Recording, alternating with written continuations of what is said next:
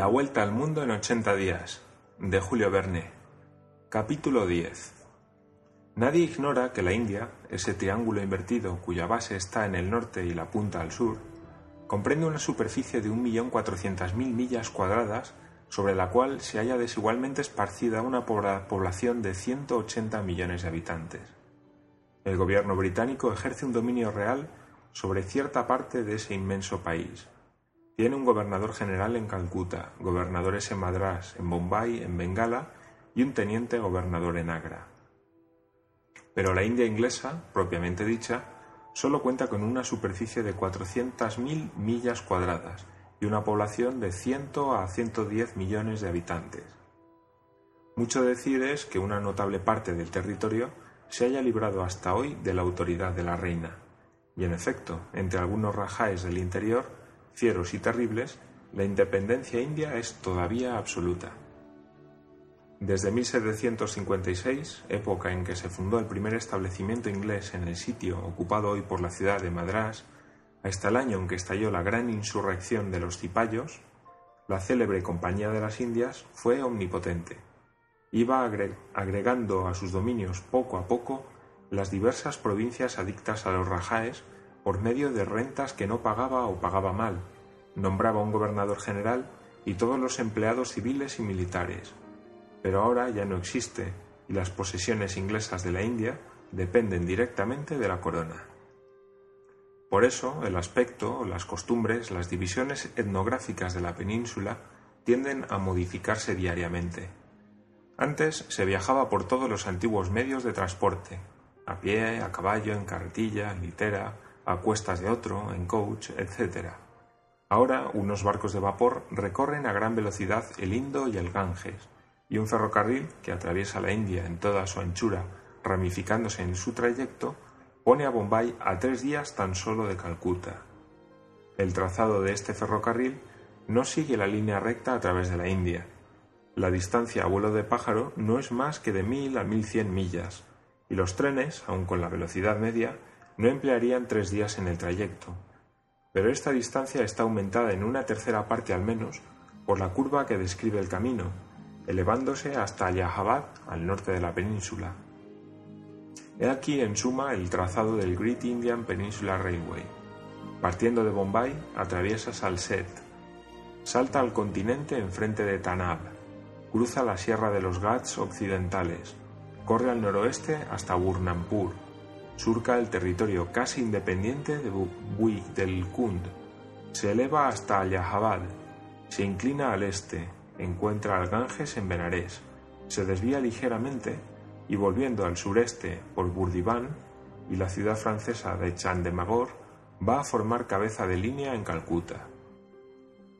Eran las cuatro y media de la tarde cuando los pasajeros del Mongolia habían desembarcado en Bombay y el tren de Calcuta salía a las ocho en punto. Mr. Fogg se despidió de sus compañeros, salió del vapor, dio a su criado la orden de hacer algunas compras, le recomendó expresamente que estuviera antes de las ocho en la estación y con su paso regular, que batía como el péndulo de un reloj astronómico, se dirigió a la oficina de pasaportes.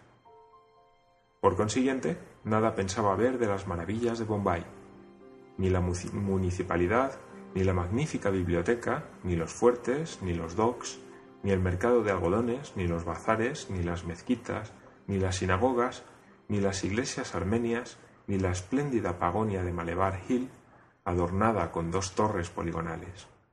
No contemplaría ni las obras maestras de Elefanta, ni sus misteriosas hipogeas, ocultas al sureste de la Rada, ni las grutas canquerianas de la isla de Salset, esos admirables vestigios de la arquitectura budista. No, nada. Al salir de la oficina de pasaportes, Phileas Fogg se fue sosegadamente a la estación, y allí se hizo servir la comida. Entre otros manjares, el fondista creyó deber recomendarle cierto guisado de conejo del país, que le ponderó mucho. Phileas Fogg aceptó el guisado y lo probó concienzudamente, pero a pesar de la salsa, lo halló detestable. Llamó al fondista. Señor, le dijo mirándole cara a cara, ¿es esto conejo? Sí, milord, respondió descaradamente el perillán. Conejo de esta tierra. ¿Y no ha maullado cuando lo han matado? Maullado. Oh, milord, un conejo, os juro. Señor fondista, replicó con frialdad Mr. Fogg, no juréis y acordaros de esto. Antiguamente en la India los gatos eran animales sagrados. Era el buen tiempo. ¿Para los gatos, milord? Y tal vez para los viajeros. Después de esta observación, Mr. Fogg siguió comiendo con calma. Algunos instantes después de Mr. Fogg, el agente Fix había desembarcado también del Mongolia y se había ido corriendo a la vera del director de la policía de Bombay. Le dio a conocer la misión de que estaba encargado y su situación respecto del presunto autor del robo. ¿Se había recibido de Londres una orden de prisión? No se había recibido nada, y en efecto la orden no podía haber llegado todavía. Fix quedó desconcertado. Quiso conseguir del director la orden, pero le fue negada. Era asunto que competía a la Administración Metropolitana, siendo ella quien solo podía dar legalmente un mandato de prisión. Esta severidad de principios, esta observancia rigurosa de la ley, se explica perfectamente por las costumbres inglesas, que en materia de libertad individual no admiten ninguna arbitrariedad. Hicks no insistió y comprendió que debía resignarse a aguardar la orden pero resolvió no perder de vista a su impenetrable bribón durante todo el tiempo que estuviera en Bombay. No tenía duda de que allí permanecería algún tiempo Phileas Fogg, convicción de que participaba Picaporte, lo cual daría lugar a la llegada del mandato. Pero desde las últimas órdenes que le había dado su amo, Picaporte había comprendido que sucedería en Bombay lo que en Suez y París, y que el viaje no terminaría allí y se proseguiría por lo menos hasta Calcuta y quizá más lejos y empezó a pensar si la apuesta sería cosa formal y si la fatalidad no le llevaría a él, que quería vivir descansado, a dar la vuelta al mundo en ochenta días. Entretanto, y después de haber comprado algunas camisas y calcetines, se paseaba por las calles de Bombay. Había gran concurrencia y en, medio de europeos de todas procedencias se veían persas con gorro puntiagudo, bunyas con turbantes redondos, sindos con bonetes cuadrados, armenios con traje largo y parsis con mitra negra. Era precisamente una fiesta que celebraban los parsis o nebros, descendientes directos de los sectarios de Zoroastro, que son los más industriosos, los más civilizados, los más inteligentes, los más austeros de los indios, raza a que pertenecen hoy los comerciantes más ricos de Bombay. Aquel día celebraban una especie de carnaval religioso, con procesiones y festejos en los cuales figuraban bayaderas vestidas de gasas recarnadas de oro y plata, y que al son de gaitas y tam-tams danzaban maravillosamente, y por otra parte con perfecta cadencia. Superfluo es insistir aquí en qué ceremonias. Siendo todo ojos y oídos Picaporte contemplaba tan curiosas ceremonias para ver y escuchar, y dando a su fisonomía la facha del papanatas más perfecto que imaginarse pueda. Desgraciadamente para él y su amo, cuyo viaje por poco comprometió, su curiosidad lo llevó más lejos de lo que convenía. Después de haber visto ese carnaval parsi, Picaporte se dirigía a la estación, cuando al pasar por delante de la admirable pagoda de Malabar Hill, tuvo la desventurada idea de visitarla por dentro. Ignoraba dos cosas. Primero, que la entrada de ciertas pagodas hindúes está formalmente prohibida a los cristianos. Y segundo, que aun los mismos creyentes no pueden entrar sino dejando el calzado a la puerta.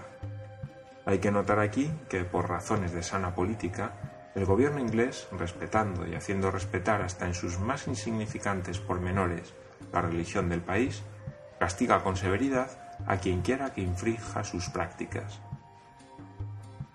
Picaporte entró sin pensar en lo que hacía, como un simple viajero, y admiraba el deslumbrador oropel de la ornamentación brahmánica cuando de repente fue derribado sobre las sagradas losas del pavimento.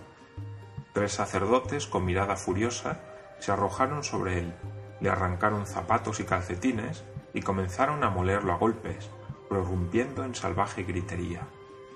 El francés, vigoroso y ágil, se levantó con viveza. De un puñetazo y un puntapié derribó a dos adversarios muy entorpecidos por su traje talar y lanzándose fuera de la pagoda con toda la velocidad de sus piernas, dejó muy presto atrás al tercer indio, que había salido en su seguimiento amotinando a la multitud. A las ocho menos cinco, algunos minutos antes de marchar el tren, sin sombrero, descalzo y habiendo perdido su paquete de compras, Picaporte llegaba al ferrocarril.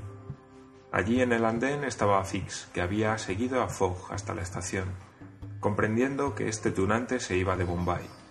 Tomó la inmediata resolución de acompañarlo hasta Calcuta, y más lejos, si preciso fuese. Picaporte no vio a Fix, que estaba en la sombra, pero Fix oyó la relación de las aventuras que Picaporte estaba brevemente haciendo a su amo. Espero que no os volverá a suceder, respondió simplemente Phileas Fogg, tomando asiento en uno de los vagones del tren. El pobre mozo, desconcertado y descalzo, siguió a su amo sin hablar palabra. Fix iba a subir en otro vagón, cuando lo detuvo una idea que modificó súbitamente su proyecto de partida. No, me quedo, dijo. Un delito cometido en territorio indio. Ya tengo asegurado a mi hombre. En aquel momento, la locomotora dio un vigoroso silbido y el tren desapareció en la oscuridad.